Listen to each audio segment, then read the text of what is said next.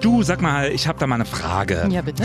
Was ist für dich eigentlich Luxus? Uff, ich finde, Hm. das ist eine ganz schwere Frage. Also auf jeden Fall mal nicht bling bling. Da Nicht kann bling ich, bling. Da kann ich gar nichts mit anfangen. ich weiß nicht, ich glaube, Luxus ist vielleicht eher so ein Zustand. Also dieses Gefühl, dass ich vieles tun kann, mir Mhm. Sorglos. Mhm. vieles leisten kann, ohne jetzt zu groß drüber nachdenken zu müssen. Ja, wie siehst du das? Ja, einfach sich nicht so Gedanken machen müssen um alles. Vielleicht auch mal eine schöne Reise sich dann einfach leisten zu können. Japan oder so finde ich auch super. Ja, und Thema Sorglosigkeit, was ist mit deiner Wohnung? Siehst du die als selbstverständlich oder ist das auch so eine Art Luxusgut? Oh, kommt drauf an. Also in Berlin kommt die Wohnung wahrscheinlich gleich nach der Rolex. Ist aber wichtiger. Ja, also Ja. ich muss wirklich schon sagen, jetzt, ne, meine Wohnung, in der ich mich wohlfühle, in einer Lage, in der ich mich wohlfühle, doch, das ist wirklich schon auch Luxus. Wir beschäftigen uns mit den vier Wänden, die euch umgeben, die euch hoffentlich umgeben. Können wir uns Wohnen noch leisten? Ja, wie ist denn die Lage jetzt nach einem Jahr Mietendeckel? Hat sich schon was getan und wenn ja, in welche Richtung? Und ist das überhaupt realistisch? Bezahlbarer Wohnraum für alle. Darum geht's heute bei uns. Wir, das sind Martin Spiller und Katharina Hopp. Und heute ist Dienstag, der 23. Februar 2021. News Junkies. Was du heute wissen musst.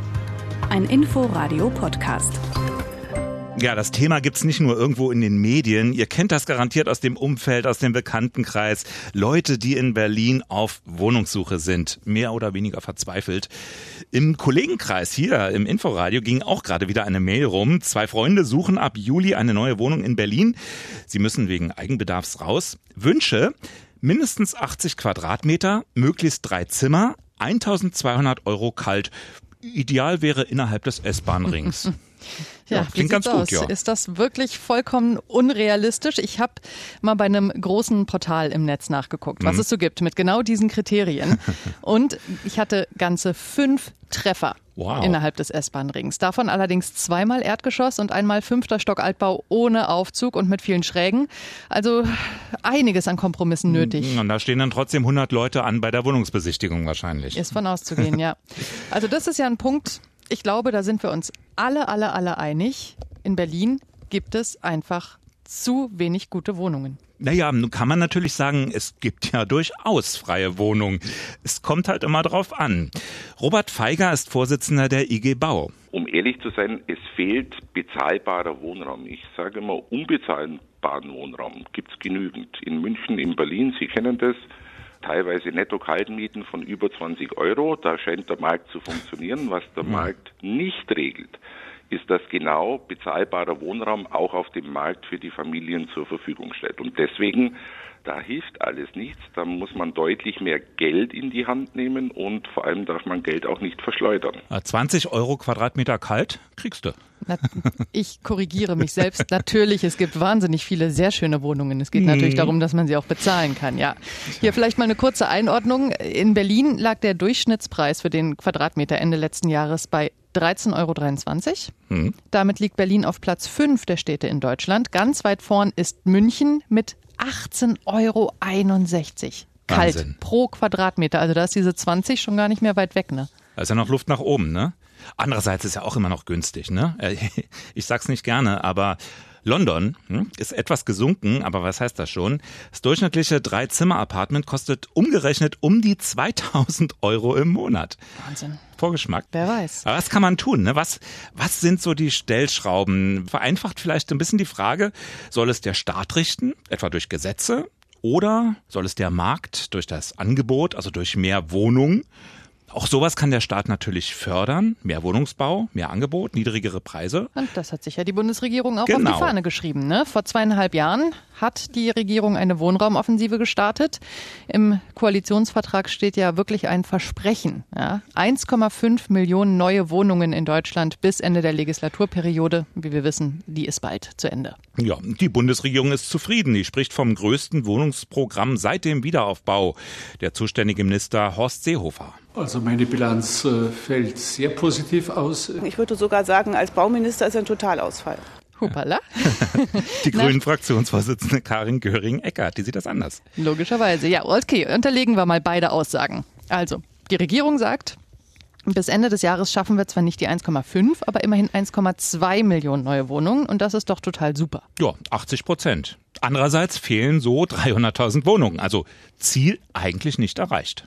Sagen auch alle Kritiker, genau. Mhm. So, äh, nächster Punkt. Wir geben eine Milliarde Euro pro Jahr für sozialen Wohnungsbau aus. Das ist ein wahnsinniges soziales Projekt, sagt die Bundesregierung. Ja, klingt ganz gut. Tatsächlich werden es aber immer weniger Sozialwohnungen, weil mehr Wohnungen vom Markt verschwinden. Die werden überführt in den freien Markt, als neue gebaut werden. Hören wir nochmal stellvertretend Robert Feiger von der IG Bau. Wir hatten Ende der 80er Jahre, also in der alten Bundesrepublik, rund 4 Millionen Sozialwohnungen im Bestand. Aktuell liegen wir bei 1,2 Millionen. Allein daran sehen Sie schon, dass der Bestand erheblich zurückgeht. Wir verlieren alle zwölf Minuten eine Sozialwohnung. Ja. Das ist ja das Ding bei den Sozialwohnungen. Ne? Diese Bindung, die läuft einfach nach einer festgelegten genau. Laufzeit aus. Sind meistens so um die 20, 30 Jahre und dann geht die Bude auf den freien Markt. Wo beginnt eigentlich Sozialwohnung? Ne? Wir reden immer über diesen Begriff Sozialwohnung. Wie ist das eigentlich definiert? In sehr strengen Grenzen. Und ich muss auch sagen, ne, die Kritiker stürzen sich gerne auf diesen Begriff Sozialwohnungen und es werden zu wenig Sozialwohnungen gebaut. Kann ich auch verstehen, weil du brauchst natürlich irgendwas Konkretes ne? Mhm. als Angriffspunkt für mhm. deine Kritik. Aber ich finde auch, das ist ein bisschen zu kurz gegriffen, weil äh, Sozialwohnungen, das sind halt wirklich die Wohnungen, wo ganz klar festgelegt ist, du darfst wirklich nur ganz, ganz wenig Geld verdienen. Du musst ein sehr geringes Einkommen haben. In Höhe von? Nein, in Höhe von maximal 18.000 Euro, zwei Personen Haushalt, aber mhm. da sind dann auch noch Freibeträge, dies, das, jenes, mhm. also kannst du jetzt so genau nicht sagen, aber viel darfst du wirklich nicht verdienen und dann darfst du in so eine vom Staat geförderte Wohnung überhaupt nur rein. Ja, also schon eine starre Grenze, oder? Also entweder du bist äh, über der Grenze oder du bist, ich sag's mal böse, Sozialfall. Also was ist mit denen, die da eben nur knapp drüber liegen? Ja, und das ist nämlich auch so mein Eindruck. Also ich war jetzt wirklich in den letzten Jahren in vielen verschiedenen Städten öfter mal auf Wohnungssuche. Mhm. Ja? Und mein Eindruck ist, ganz viele Wohnungen, die im, wie ich finde, bezahlbaren Bereich liegen, sind halt WBS-Wohnungen. Also da kommst du nur mit so einem Schein ran, den ich nicht kriege, die kann mhm. ich nicht mieten. Ja, und dann wird's aber direkt teuer. Ne, das ganz große Problem liegt wahrscheinlich irgendwo dazwischen, Mitte. so zwischen Luxus und Sozialwohnungen. Diese ganze breite Masse von Leuten, die einen Job haben, okay, verdienen, ja, aber dann halt trotzdem nichts finden. Verdienst du vielleicht 50 Euro zu viel, musst aber 500 Euro mehr an Miete zahlen und dann, ja, dann mit den Sozialwohnungen bei so einer harten Grenze dieses Stigma, ne? Also, wo Sozialwohnungen sind, da sehen die auch schnell so aus, sind ja nicht nur vom Wohnungsmarkt abgekoppelt, sondern die sind auch räumlich oft schnell zu erkennen. Ähm, da hast du wirklich so eine Zweiklassengesellschaft, was das Wohnen angeht. ist die Frage, ob das überhaupt noch zeitgemäß ist, ob man da nicht vor Jahrzehnten eher durchwachsene Erfahrungen gemacht mit riesigen grauen Betonklötzen irgendwo am Stadtrand, die man schnell hochziehen wollte, die, die man heute vielleicht eher weghaben will. Ist das die Zukunft oder geht Sozialwohnungen eben vielleicht auch anders? Anders. Ja, das Zauberwort ist wahrscheinlich wie so oft gesunde Durchmischung. Aber da sind wir natürlich auch wieder bei dem, was Herr Feiger am Anfang vorhin gesagt hat. Das regelt der Markt eben nicht unbedingt von alleine. Und da sind wir dann bei der Frage, wie stark sollte denn der Staat auch in den bestehenden Markt eingreifen? Naja, und da würde ich sagen, sind wir mal ganz schnell bei unserem Geburtstagskind. Dem Mietendeckel. Also Prinzip, der Staat geht jetzt her und sagt, die Wohnung darf nur noch so und so viel kosten. Das ist jetzt in Gesetzform gegossen. Das gibt es seit einem Jahr eben diesen Mietendeckel. In Berlin. Genau. Und genauso lange gibt es nämlich auch die Verfassungsklage der CDU dagegen. Die besagt ja im Kern, der Berliner Senat überschreitet damit seine Kompetenz, ne? eben weil er nicht der Staat ist und das eigentlich gar nicht darf. Ich muss ja sagen, ich äh, bin sehr gespannt, weil ich gehöre zu denen, die im vergangenen Jahr umgezogen sind. Und zwar in eine Wohnung mit gedeckeltem Mietpreis, aber eben auch mit Schattenmiete. Das heißt? Naja, das heißt, dass der Vermieter äh, in den Mietvertrag geschrieben hat, die eigentliche Miete beträgt so und so viel ähm, okay. und die wird rückwirkend fällig, sobald der Mietendeckel gekippt wird. 50-50. Ne? Die Hälfte mhm. geht davon aus, dass er gekippt wird, die andere Hälfte geht davon aus, dass er Bestand hat. Diese Schattenmiete ist gang und gäbe. Also da kannst du mhm. mir erzählen, was du willst. Das ist bei allen so. Also schön brav Geld zurücklegen. ja. Und bald werde ich wissen, ob ich es behalten kann, denn das Bundesverfassungsgericht hat ja angekündigt, im zweiten Quartal des Jahres entscheiden zu wollen. Also jetzt irgendwann zwischen Anfang April und Ende Juni. Ja, und auch darüber hinaus weiß man nicht so richtig, wie lange es diesen Mietendeckel insgesamt geben soll. Die SPD, die will ihn ja auch nicht verlängern. Über die fünf Jahre, für die er jetzt erstmal gilt. Was danach kommt, muss man sehen. Der Stadtentwicklungssenator Scheel von der Linkspartei, der ist trotzdem überzeugt vom Deckel. Vor allem durch die Einführung des Mietendeckel ist es gelungen, einen Rückgang der Angebotsmieten zu erreichen. Das muss uns erstmal jemand nachmachen. Logo. Sebastian Scheier von der oppositionellen FDP hat auch eine Meinung. Er ist nicht so überzeugt. Der Mietendeckel ist nicht gerecht. Der Mietendeckel ist nicht nachhaltig. Der Mietendeckel ist nicht rechtssicher. Der Mietendeckel bringt gar keine Atempause. Ja, da wird viel polemisiert, der Mietendeckel als Teufelszeug. Das klingt immer so, als wenn der Kommunismus hereingebrochen ist, was Rot-Rot-Grün herumexperimentiert. Und klar, das ist eben eine gesetzliche Regelung. Hier wird der Markt gestoppt, hier werden die Preise einfach gedeckelt, weil der Markt da eben nicht funktioniert hat, so die Argumentation. Genau. Aber so etwas gibt es in ähnlicher Form auch anderswo, und zwar nicht in China oder in Venezuela oder so, nein, in New York. Relativ rote Socken unverdächtig, mitten in New York. Da war es nämlich so, da waren die Mieten nach dem Krieg erstmal lange Zeit ganz eingefroren. Und dann so in den 70er Jahren, da gab es eine Regulierung. Da wurde dann nur noch das Mietenwachstum begrenzt. Also eine Art Mietpreisbremse mhm. sozusagen. Ne? Allerdings mit immer mehr Schlupflöchern, mit Zugeständnissen an die Immobilienwirtschaft. Das Ganze wurde immer löchriger und ähm, die Folge war dramatisch. Die Mieten sind bis 2017 doppelt so schnell gestiegen wie das Durchschnittseinkommen. Das können sich dann viele eben doch nicht mehr leisten, konnten es auch nicht. Und deshalb gibt es seit 2019 einen Mietdeckel. Und zwar im gesamten Bundesstaat New York. Gilt zwar nicht für alle Wohnungen, aber allein in New York City für rund eine Million Wohnungen. Okay. Und Schlupflöcher gibt's auch nicht mehr. Also von wegen angloamerikanischer Raum, na, da hält sich der Staat bei sowas raus. Oder anderes Beispiel, marktliberale Schweiz. Ja. Mhm. In Basel wird auch reguliert. Da dürfen die Mieten nicht mehr als ein Drittel des Haushaltseinkommens ausmachen. Das ist ja auch so der, der Wert, an dem sich in Deutschland auch immer versucht wird zu orientieren. Genau. Ne? Maximal ein Drittel des Einkommens sollte für die Miete draufgehen. Ist natürlich in vielen Städten utopisch. So, jetzt haben wir also seit einem Jahr den Mietendeckel. Hm. Und ähm, jetzt würden wir natürlich auch hier ganz gern mit einer Evaluierung aufwarten. Aber ganz ehrlich, äh, zum jetzigen Zeitpunkt zumindest wirklich schwierig, wenn nicht sogar unmöglich. Ne? Es gibt so viele Zahlen aus den unterschiedlichsten Bereichen und es legt sie einfach jede Seite so aus, wie es ihr gerade passt. Deswegen würde hm. ich sagen, ersparen wir uns das auch weitgehend. Aber nur eine Zahl Berlinerinnen und Berliner zahlen jetzt im Schnitt rund 5,7 Prozent weniger Miete als vor einem Jahr. Aber auch das wird vollkommen unterschiedlich interpretiert. Das ist überhaupt mhm. nicht klar. Liegt das jetzt am Mietendeckel? Hat mhm. das ganz andere Gründe? Also es ist wahrscheinlich wirklich einfach noch viel zu früh, um da wirklich objektiv Effekte, egal in welche Richtung, zu beurteilen. Zumal ja. auch noch diese Bundesverfassungsgerichtsentscheidung aussteht. Nun gibt's ja auch äh, sachliche Einwände gegen die konkrete Umsetzung dieses Mietendeckels. Ja. Eine Kritik, die lautet dabei ja immer wieder, vom Mietendeckel profitieren die Falschen. Zum Beispiel die Freunde von CDU-Landeschef Kai Wegner. Gute Freunde, die am Kurfürstendamm in einer super sanierten Altbauwohnung wohnen, die ein sehr, sehr gutes Einkommen haben. Die sparen heute bis zu 500 Euro im Monat Miet. Die haben es aber gar nicht nötig. Und die Menschen, die in den Randbezirken, in den Außenbezirken leben, die profitieren fast gar nicht vom Mietendeckel. Und das zeigt, es kommt bei den komplett Falschen an. Ja, und dann ist natürlich die Angst, äh, es wird weniger investiert in Instandhaltung, vielleicht irgendwann auch in den Wohnungsbau, wenn sich das fortsetzt. Vielleicht werden Neubauvorhaben erstmal verschoben. Sicher ist, es werden keine Neubauvorhaben durch den Deckel angeschoben. Also der Deckel baut jetzt keine einzige Wohnung. Die Frage, ob er das auch soll. Ne?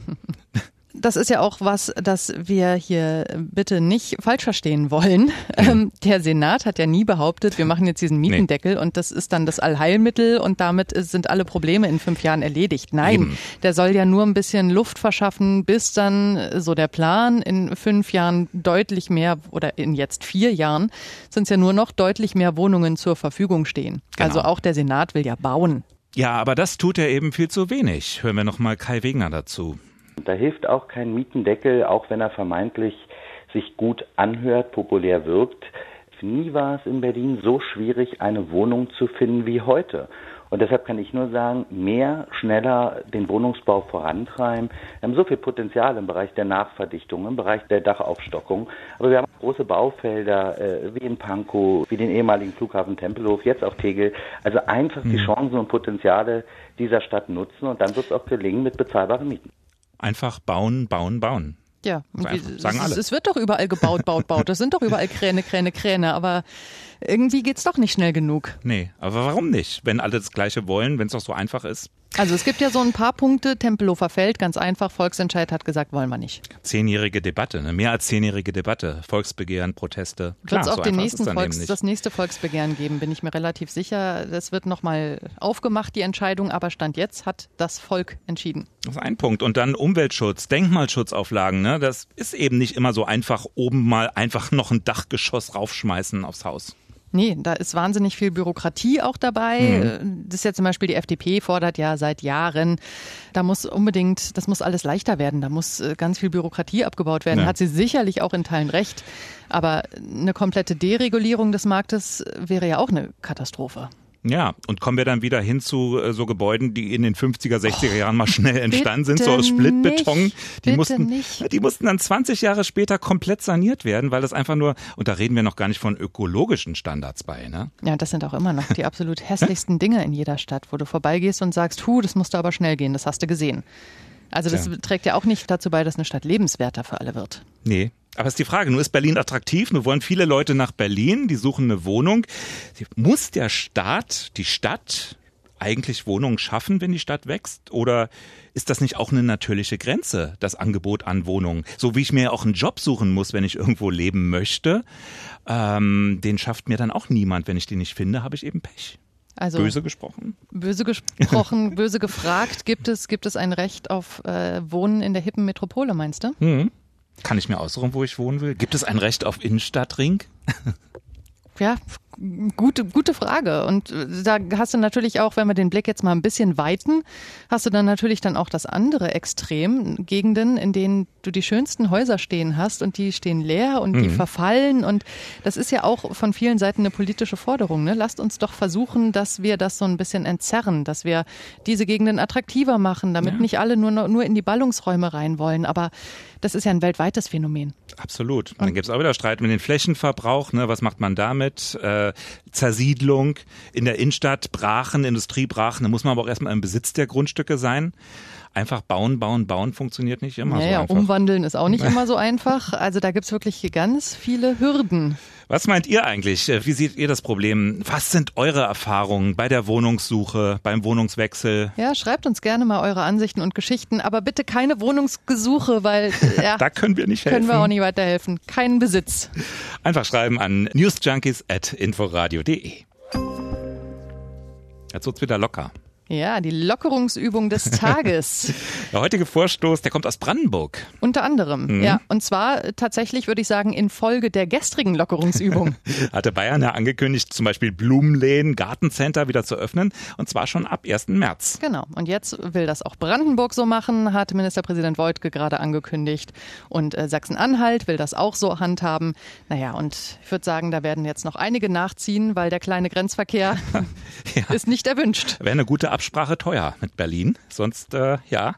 Ja, Brandenburg will noch eine ganze Menge mehr, ne? hat äh, Ministerpräsident Woidke soeben gesagt. Also auch angestrebt, wenn möglich, Öffnung von Museen, Ausstellungshäusern, Bibliotheken, Planetarien, Sport- und Kulturangeboten im Freien natürlich, draußen.